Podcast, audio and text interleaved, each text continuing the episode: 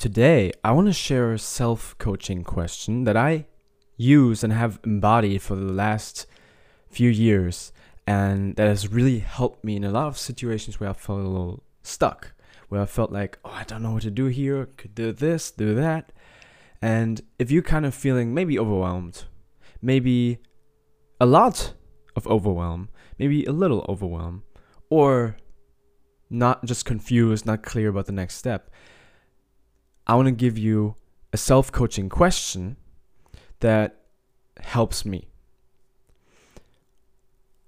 The question is whatever you're looking at that you're so unclear and confused about, the question is what if this were easy? Or another version of this would be what, what would I do if this were easy? Or if this were simple?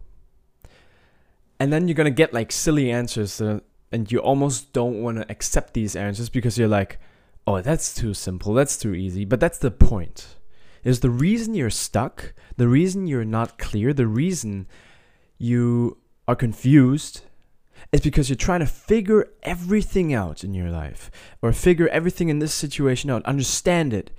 And the point is of this question is to get you back into action instead of your head because the reason you don't get mo- moving forward, you're unclear about this, is because you're trying to get it right. You're trying to control the outcome in a sense. You may not even see it right now, but if I were in a conversation with you, I would know. I know this in myself and my coaches, so there's no shame in this. But when you're confused, it's usually because you have conflicting ideas about something, because you're, in, well, you're in essence not clear about what to do, but you're not clear on what to do because in some way, shape, or form, you're like, ah, oh, I don't want to do this and it not work because then I'm gonna feel bad or stupid or whatever, and we're afraid that stuff is gonna not gonna work. That's why we want to find the right way. That's why questions come up like, what's the right way to do this, or is is this the right way to do this? Stuff like that is a good sign that you're not in action anymore and you're overcomplicating stuff and you're in your head, and that's the real problem. You're in your head, and in your head there's always more questions to be asked. Your mind gets an answer to something, but then asks the next question, which just can be really useful if you're a scientist or if you're somehow in in your work you're trying to figure something out. But even there, a lot of the biggest discoveries in science and in work and all that came from people listening to their inner voice, to listening to simple insights, to being in the flow and not trying to figure everything out with your head because your head can only know so much. And maybe you know this, maybe you don't, but I want to tell you, I want to invite you to see the following that if you stop listening to your mind all the time and listen to it way less, whatever you think you want may happen. But you know what else is going to happen? even more can happen. When you stop trying to get it right, when you stop trying to figure out, oh, this is the way to post this content piece, this is the way to publish this song, this is the way to send this application, whatever it is, miracles can occur that you might have never seen. Things can be even better than what you wanted. You know what I mean? There's stuff we want, and there's stuff we have that we didn't even wish for, but that's even better than what we wanted. So, my point uh, today is simply this Ask when you're confused, when you're in doubt, ask yourself the question, what if this were easy? What if this were simple? Or what would I do if this were easy?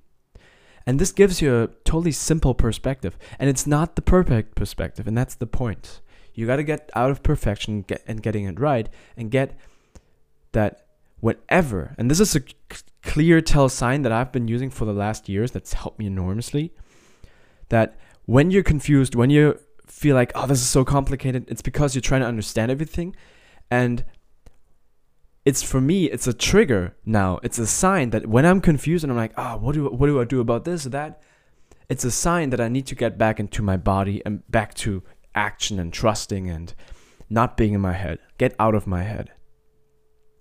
If you want to learn how to get out of your head, I'm going to pu- publish more episodes on that on this podcast. This is biggest thing is this about because it's called the True Nature Podcast, and the only reason to, the only way to be in your true nature, is to let go of listening to your mind and your thoughts all the time, and to listen to your your inner wisdom, That's what I want for you because that's going to fulfill you and build a momentum like never before.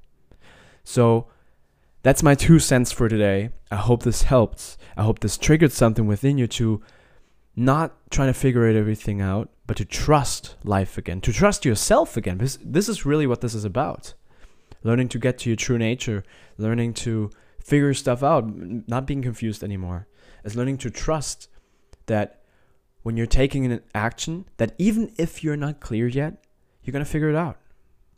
And that's one of the most powerful gifts you can give yourself because that, that's going to give you the one thing we all crave freedom. Freedom from our thoughts, freedom from our limitations, freedom to do what we want.